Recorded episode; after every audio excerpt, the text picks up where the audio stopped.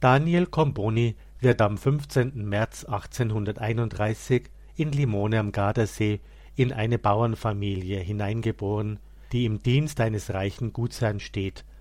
Daniel ist das vierte von acht Kindern, die fast alle im frühen Kindesalter sterben. Sein Vater Luigi und seine Mutter Domenica hängen sehr an ihm. Sie bilden eine eng verbundene Familie, in der religiöser Glaube und menschliche Werte viel gelten, die aber arm ist an materiellem Vermögen. Diese Armut der Familie Comboni zwingt Daniel, das Dorf zu verlassen und nach Verona zu ziehen, wo er im Institut, das ein Geistlicher, Don Mazza, gegründet hat, zur Schule geht. In diesen Jahren in Verona entdeckt Daniel seine Berufung zum Priestertum und absolviert seine philosophischen und theologischen Studien.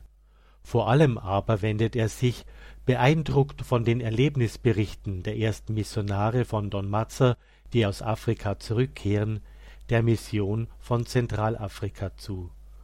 Am 31. Dezember 1854 wird Daniel Comboni durch den inzwischen selig gesprochenen Bischof von Trient Johann Nepomuk Tschiederer zum Priester geweiht Drei Jahre später fährt er mit weiteren fünf Missionaren von Don Mazza nach Afrika mit dem Segen seiner Mutter Domenica, die sich durchringt und sagt Geh, Daniel, Gott segne dich. Nach einer Reise von vier Monaten erreicht die Gruppe von Missionaren Khartum, die Hauptstadt des Sudan. Der Zusammenprall mit der Wirklichkeit Afrikas ist ungeheuer Daniel ist sich sofort der Schwierigkeiten klar, mit der seine Mission verbunden ist. Doch Strapazen, unerträgliches Klima, Krankheiten, der Tod vieler junger Missionare, Armut und Verlassenheit der Leute, all das drängt ihn nur noch mehr weiterzumachen. Und er lässt von seinem Vorhaben, das er mit so viel Begeisterung begonnen hat, nicht ab. Aus der Mission schreibt er an seine Eltern Wir werden uns abmühen, schwitzen und sterben müssen. Aber der Gedanke, dass man aus Liebe zu Jesus Christus und zum Heil der am meisten verlassenen Seelen der Welt schwitzt und stirbt, ist süß, als dass er uns von dem großen Vorhaben abbringt. Als Comboni in Afrika Zeuge des Sterbens einer seiner jungen Gefährten wird, lässt er sich nicht entmutigen, sondern fühlt sich innerlich in seinem Entschluss bestärkt, seine Mission fortzusetzen. O Nigritia, o Morte, sagt er sich, Afrika oder Tod. Es ist sein Lebensmotto. Auch als Comboni zeitweise nach Italien zurückkehrt, bleibt für ihn Afrika die Triebfeder, um eine neue Missionsstrategie zu entwickeln. Als er 1864 betend am Petrusgrab in Rom verweilt, hat er eine blitzartige Erleuchtung, die ihn dazu bringt, seinen berühmten Plan für die Wiedergeburt Afrikas auszuarbeiten, ein Missionsprojekt, das sich in dem Satz zusammenfassen lässt Afrika durch Afrika retten. Es ist die Frucht seines unbegrenzten Vertrauens in die menschlichen und religiösen Fähigkeiten der afrikanischen Völker. Mit prophetischer Stimme verkündet er der ganzen Kirche, dass die Stunde der Rettung der Völker Afrikas gekommen ist.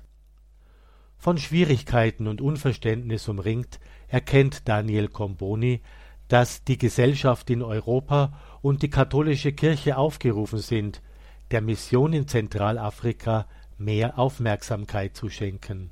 Zu diesem Zweck arbeitet er unermüdlich für eine missionarische Bewusstseinsbildung überall in Europa. Er erbittet von Königen, Bischöfen und Adeligen, wie vom einfachen Volk, geistliche und materielle Unterstützung. Und als Medium für eine missionarische Bewusstseinsbildung ruft er eine Missionszeitschrift ins Leben, die erste in Italien. Sein unerschütterlicher Glaube an den Herrn und an Afrika führt ihn dazu, die Institute seiner Missionare und Missionarinnen zu gründen, die später unter den Namen Comboni-Missionare und Comboni-Missionsschwestern bekannt werden.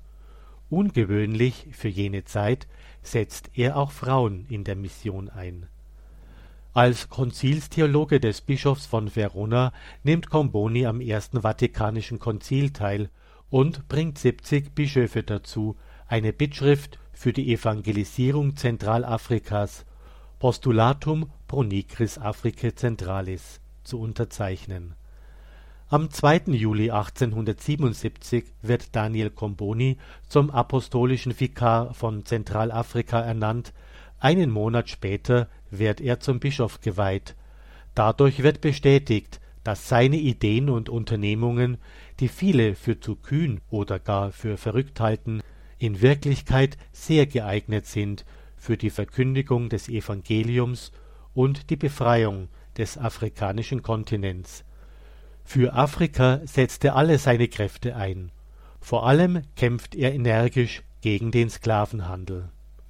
In den folgenden Jahren 1877 bis 78 durchleidet er mit seinen Missionaren und Missionsschwestern an Seele und Leib eine Trockenheit und Dürre von bisher unbekanntem, tragischen Ausmaß, die die Hälfte der einheimischen Bevölkerung ausrottet und die Mission mit ihrem Kräftepotenzial an den Rand des Abgrunds bringt.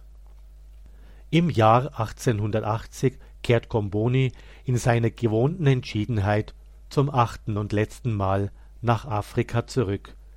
Begleitet von seinen Missionaren und Missionsschwestern ist er entschlossen, den Kampf gegen die unheilvolle Sklaverei fortzusetzen und durch afrikanisches Personal die Missionstätigkeit auf eine feste Basis zu stellen. Unter der Last der ganzen Arbeit, dem Leid der vielen Todesfälle unter seinen Mitarbeitern, wird der große Missionar krank. Am 10. Oktober 1881, erst 50 Jahre alt, stirbt er in Khartum von seinem Volk umringt und im Bewusstsein, dass sein Missionswerk nicht zugrunde gehen wird. Ich sterbe, sagt er, aber mein Werk wird nicht sterben. Daniel Comboni hat recht gesehen, sein Werk ist nicht tot. Im Gegenteil, wie alle großen Werke, die zu Füßen des Kreuzes entstehen, lebt es weiter. Und warum? Weil viele Männer und Frauen ihr Leben verschenken. Sie haben sich entschieden, Comboni auf dem Weg einer harten, aber begeisternden Mission unter jenen Völkern zu folgen, die zu dieser Zeit mehr als andere an Glauben arm und von der Solidarität der Menschen im Stich gelassen sind. Am 17. März 1996 wird Daniel Comboni von Papst Johannes Paul II. in der Peterskirche zu Rom selig gesprochen.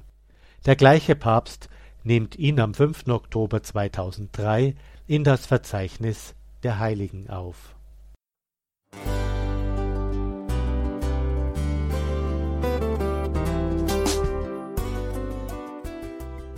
Liebe Zuhörerinnen und Zuhörer, vielen Dank, dass Sie unser CD- und Podcast-Angebot in Anspruch nehmen.